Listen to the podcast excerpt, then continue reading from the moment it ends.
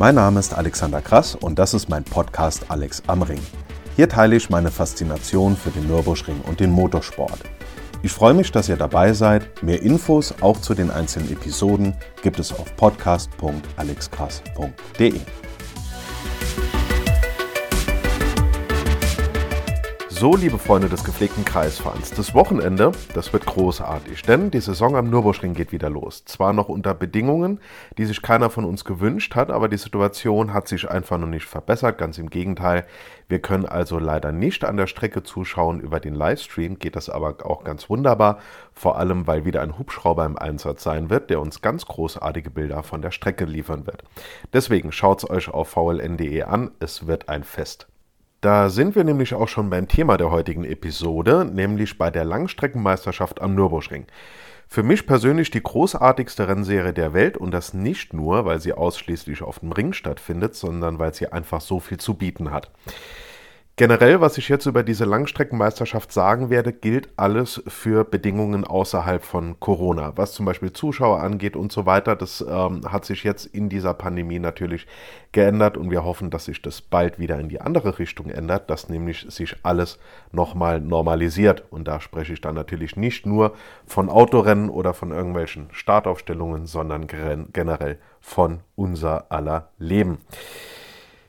Diese Rennen finden neunmal im Jahr statt, solange Corona oder das Wetter keinen Strich durch die Rechnung machen. Und diese Rennen werden organisiert von neun verschiedenen Motorsportclubs. Diese Motorsportclubs, die bilden zusammen die sogenannte Veranstaltergemeinschaft Langstreckenmeisterschaft Nürburgring und das ist halt eben abgekürzt die VLN. Die wurde dann vor kurzem in NLS, also Nürburgring Langstreckenserie, umbenannt. Diese ganze Serie, die gibt es seit 1977, ist also eine absolute Traditionsveranstaltung hier oben am Nürburgring in der Eifel.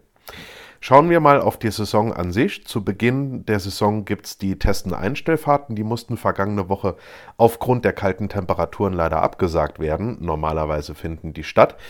Dann kommen während der Saison neun Rennen auf Zeit achtmal vier Stunden und einmal sechs Stunden. Das ist das Ruhrpokalrennen und das ist der Saisonhöhepunkt. Und wenn ich gerade Ruhrpokalrennen erwähne, einige dieser äh, Rennen tragen Namen wie zum Beispiel Barbarossa-Preis, Westfalenfahrt, Münsterland-Pokal und so weiter.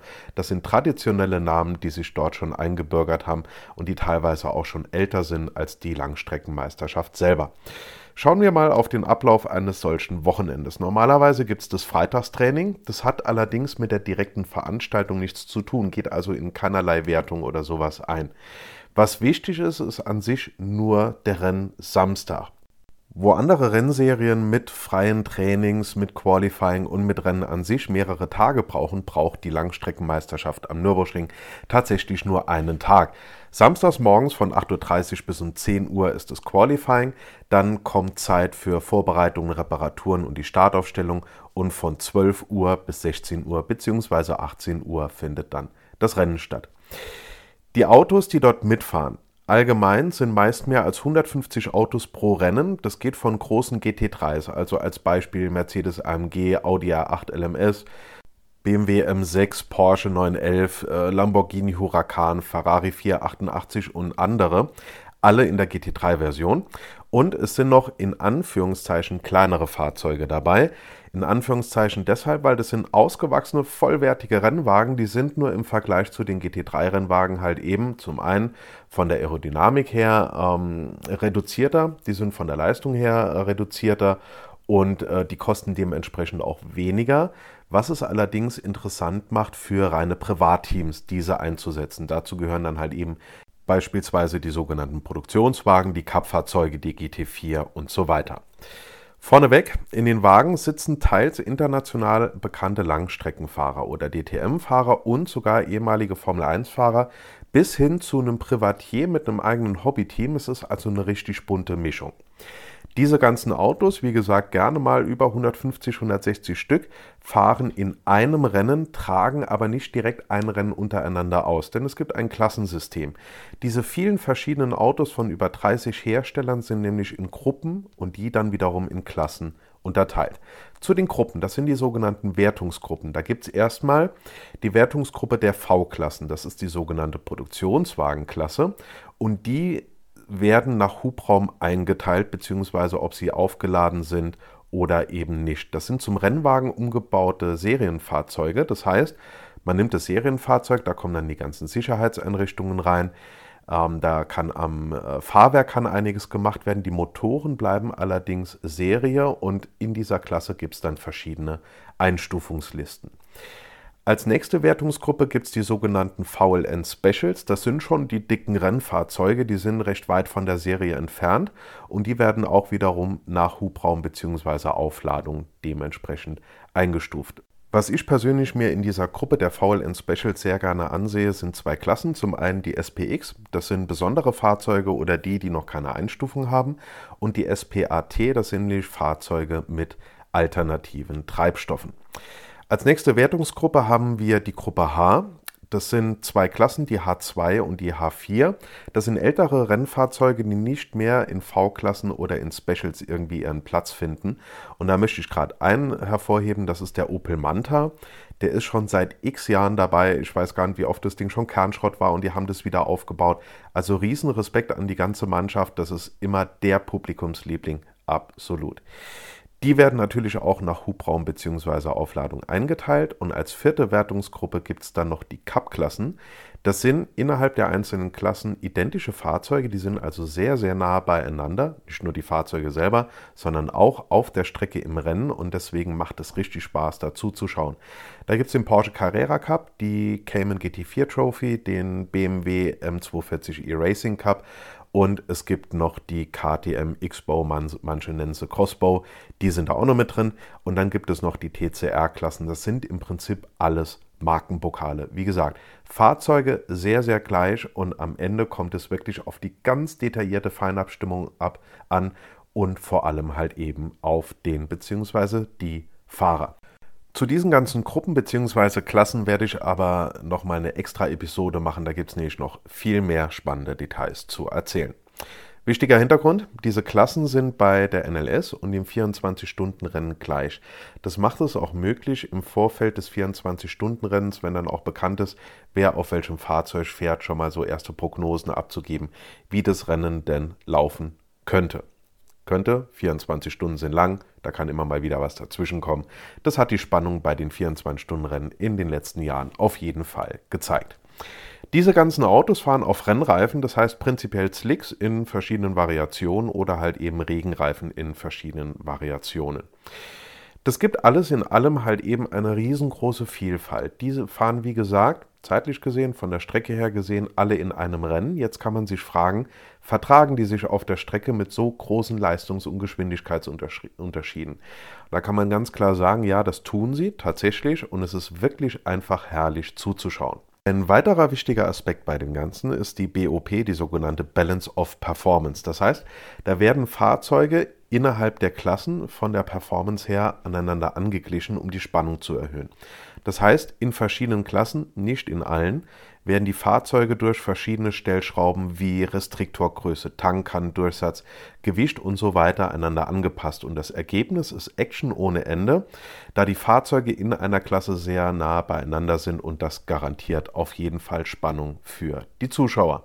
Die Strecke, auf der die NLS fährt, die ist 24,358 Kilometer lang. Das ist die Sprintstrecke des Grand Prix-Kurses mit der Mercedes Arena und der Motorradvariante der Vidol-Schikane und dann eben die komplette Nordschleife. Während diesen Rennen gelten höchste Sicherheitsstandards, nicht nur was die Autos angeht, sondern auch was die Streckensicherung und die Staffeln und die ganze Rettungsmaschinerie außenrum angeht. Kommen wir zu einem Renntag an sich. Im Training morgens, wie gesagt, wird die Startaufstellung ausgefahren. Die Zeitermittlung im Training und auch im Rennen, die funktioniert über Transponder. Kommen wir zum Rennablauf. Die Rennen gehen wie gesagt über vier beziehungsweise sechs Stunden. Davor gibt es halt eben natürlich noch eine Startaufstellung. Die erfolgt in drei Gruppen. Und da gibt es auf der Windschutzscheibe auf der Beifahrerseite oben jeweils einen runden Aufkleber. Rot bedeutet erste Startgruppe, gelb bedeutet zweite Startgruppe und grün bedeutet dritte Startgruppe. Die gehen etwa um 11.40 Uhr in die Einführungsrunde, dauert also grob 20 Minuten, in diesen drei Gruppen nacheinander. Die fahren über die komplette Strecke hinter dem Führungsfahrzeug hinterher. Und da gibt es so dieses klassische Warmfahren, was man ja immer bei jeder Einführungsrunde im Motorsport hat. Das heißt, dieses Hin- und Herzockeln, um über diese Walkbewegung im Reifen Temperatur ins Gummi zu kriegen und diese schnelle Gas geben und harte abbremsen, um halt eben A, die Bremsen auf die entsprechende Arbeitstemperatur zu kriegen und B, wenn sich die Bremsen erhitzen, dann wird diese Hitze mit der Zeit auch über die Felgen in den Reifen weitergeleitet und dadurch be äh, bekommt der Reifen dann halt auch seine entsprechende Betriebstemperatur. Ungefähr ab der Tiergartensenke geht es dann in die Gridposition. Das heißt, die Fahrzeuge fahren nebeneinander in Zweiergruppen hintereinander her. Das sieht man ja dann auch immer schön im Livestream. Das Führungsfahrzeug biegt in die Box ein. Die Fahrzeuge fahren mit konstanter Geschwindigkeit auf die Ampel zu und wenn diese Ampel auf grün geht, dann heißt es Vollgas. Unter der BMW-Brücke, die übrigens für dieses Jahr neu gestaltet wurde, hängt eine Uhr und da laufen dann dementsprechend vier bzw. sechs Stunden runter. Es gibt also keinen stehenden Start, sondern einen fliegenden Start. Den nennt man auch Indianapolis-Start. Es gibt ja im Prinzip drei verschiedene Starts. Das eine ist der stehende Start, den Indianapolis-Start, der fliegende Start, den wir hier bei der Langstreckenmeisterschaft haben, und es gibt noch den Le Mans-Start. Manche sagen, es gibt noch den Nürburgring-Start, das ist immer der, der verschoben wird wegen Nebel oder Regen oder zu viel Sonne oder was weiß ich was, aber das ist natürlich kein offizieller Begriff. Diese drei Startgruppen starten also in Abständen von etwa 2 Minuten 30. Das wird später nach dem Rennen, wird diese Zeitdifferenz nochmal aufgerechnet. Und es ist natürlich spannend an der Strecke, wenn man nicht nur einen Start mit 18 oder 20 Autos hat, sondern direkt drei Starts mit 50, 60 Autos pro Startgruppe. So etwa ab der zweiten Runde vermischen sich diese drei Startgruppen dann auch. Das ist je nachdem, wo man an der Strecke steht, ist das mal früher, mal später. Das ist immer sehr interessant zu sehen, wirklich spannend sogar zu sehen, denn da fallen einem zum ersten Mal im Rennen dann diese Geschwindigkeitsunterschiede auf. Während des Rennens gibt es natürlich wie immer im Motorsport auch Boxenstops mit Fahrerwechseln. Es gibt bestimmte Fahrzeiten pro Fahrer. Was es auch gibt, sind Mindestboxenzeiten für bestimmte Klassen für das gesamte Rennen. Das heißt, die müssen innerhalb eines kompletten Rennens eine gewisse Zeit an der Box gewesen sein. Alles darunter ist nicht erlaubt, darf allerdings auf die jeweilige Anzahl an Boxenstops verteilt werden. In der SP9, der SP10, der SP Pro, der SPX ist allerdings ein bisschen anderes System. Da gilt eine bestimmte Zeit bei jedem Boxenstopp. Was bezüglich der ganzen Boxenstops sehr interessant ist, sowohl bei der Langstreckenmeisterschaft als auch beim 24-Stunden-Rennen, ist, wenn man auf der Haupttribüne sitzt, BMW-Tribüne, und es fängt an zu regnen. Dann kommen nämlich Dutzende Fahrzeuge innerhalb von wenigen Minuten in die Box und dort bricht ein Riesenchaos aus. Natürlich gibt es wie in jeder Rennserie auch Eingriffe von der Rennleitung, die beziehen sich dann halt eben auf das konkrete Geschehen auf der Strecke. Vor allem geht es hier um sogenannte Code 60 Vergehen, das heißt, wenn in einer Code 60 Phase, wo also irgendeine Gefahrenstelle ist, wenn da zu schnell gefahren wird, oder ähm, Geschwindigkeitsübertretungen in der Boxengasse, denn die Fahrzeuge sind alle mit GPS überwacht. Wozu kann das führen? Im schlimmsten Fall ein Wertungsausschluss. Es kann eine Geldbuße sein, ein Rückversetzen in der Startaufstellung, wenn das Vergehen im Training war. Es kann eine Durchfahrts- oder Stop-and-Go oder Zeitstrafe oder. Die haben da viele Möglichkeiten. Das kommt natürlich auf das Vergehen an. Das Rennende an sich ist nach vier bzw. sechs Stunden. Wenn jetzt beispielsweise bei einem 4-Stunden-Rennen der Führende nach 3 Stunden 59 Minuten 59 Sekunden und 99 Hundertstel über die Ziellinie kommt, dann muss der tatsächlich noch eine Runde fahren. Es wird auch noch gewartet, bis der Führende kommt, anders als beim 24-Stunden-Rennen, wo nach 24 Stunden 0 Minuten 0 Sekunden alle abgewunken werden. Die große Ausnahme ist dann, wenn es entweder eine Rennunterbrechung oder einen Rennabbruch gibt. Rennunterbrechung bedeutet, das Rennen wird später wieder aufgenommen, dann mit dem Stand aus der Runde vor der Unterbrechung. Oder der Rennabbruch, das ist dann ohne Wiederaufnahme. Da gilt auch der Rennstand aus der Runde vor dem Abbruch und die Wertung orientiert sich nach der zurückgelegten Renndistanz. Es kann also, wenn genug Zeit schon verstrichen war des Rennens, auch mit einem Abbruch voll gewertet werden. Wenn das sehr früh ist, gibt es natürlich für das Rennen keine Punkte, Denn wenn es nicht geht, dann geht es halt nicht. Was ich persönlich immer sehr lustig finde, ist, wenn in den ganzen Nachberichten dann irgendwie geschrieben wird, ja, und das Rennen wurde mit der roten Flagge abgebrochen. Da frage ich mich immer, warum schreibt man das mit was denn sonst? Ich meine, so ein Rennen wird ja auch nicht mit einem halben Hähnchen oder sowas abgebrochen, aber vielleicht ist das eine von den berühmten Phrasen, die da irgendwie einfach rein müssen. Egal wie ein Rennen beendet wurde, es gelten danach Park-Vermehr-Bedingungen. Kommen wir mal zur Wertung. Die Wertung läuft nach dem Motto viel fein, viel eher. Je mehr Fahrzeuge in einer Klasse sind, desto mehr Punkte bekommt man für eine entsprechende Positionierung, weil ja mehr Gegner zu schlagen sind. Diese Punkte werden nach einer komplizierten Formel berechnet und zumindest ist die für mich kompliziert, weil ich in Mathe einfach so gar nichts kann. Das geht einfach nach dem Motto, je mehr Teilnehmer in der Klasse, desto mehr Punkte gibt es auch. Und deswegen kommt der Meister der Langstreckenmeisterschaft meistens auch aus einer in Anführungszeichen kleineren Klasse. Das heißt, kleinere Fahrzeuge, dafür mehr Fahrzeuge. Und das ist halt der Aspekt der Rennen im Rennen, den ich eben schon angesprochen hatte. Mal aufgedröselt, wir erinnern uns an die Gruppen und Klassen. Es gibt also die Gesamtwertung, es gibt die Gruppenwertung und es gibt die Klassenwertung für jede einzelne Klasse.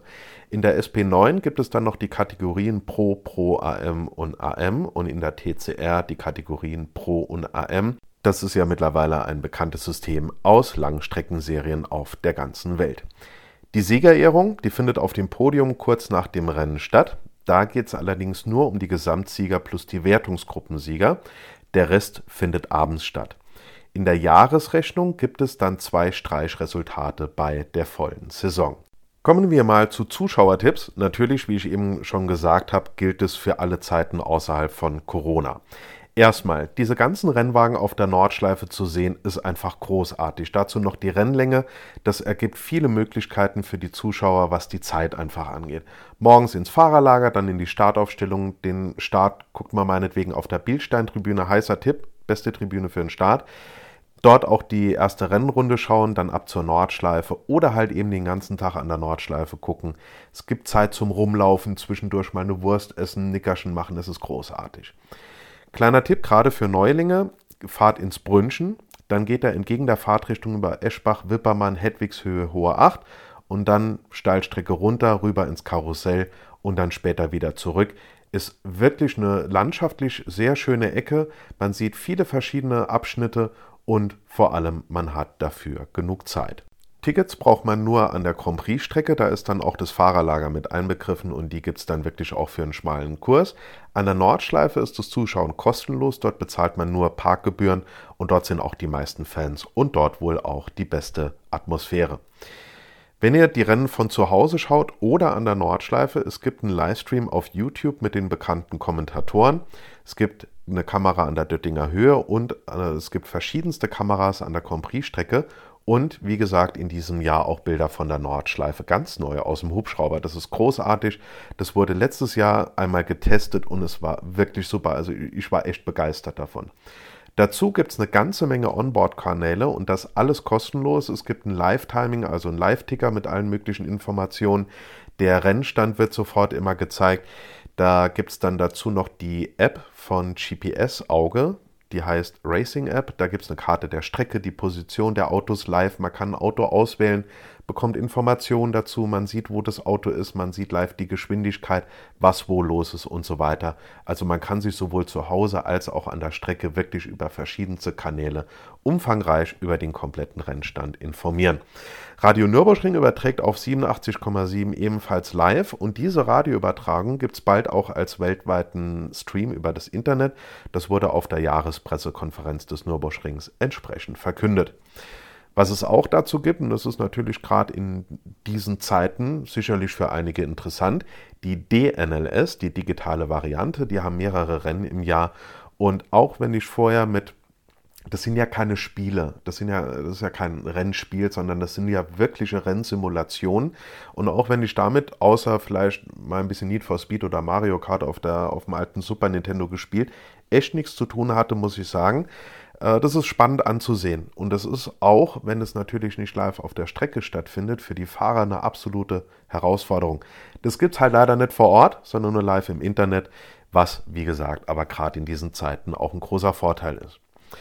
Was bedeutet die VLN für mich? Das ist familiär, das ist spektakulär, das ist spannend und vor allem wirklich einzigartig. So viele großartige Rennfahrzeuge und die ganzen Fahrer auf der schönsten Rennstrecke der Welt zu sehen, das macht einfach total Spaß, dazu zu schauen. Geht also auf jeden Fall hin, wenn Zuschauer zugelassen sind. Ansonsten schaut euch die Rennen im Livestream an.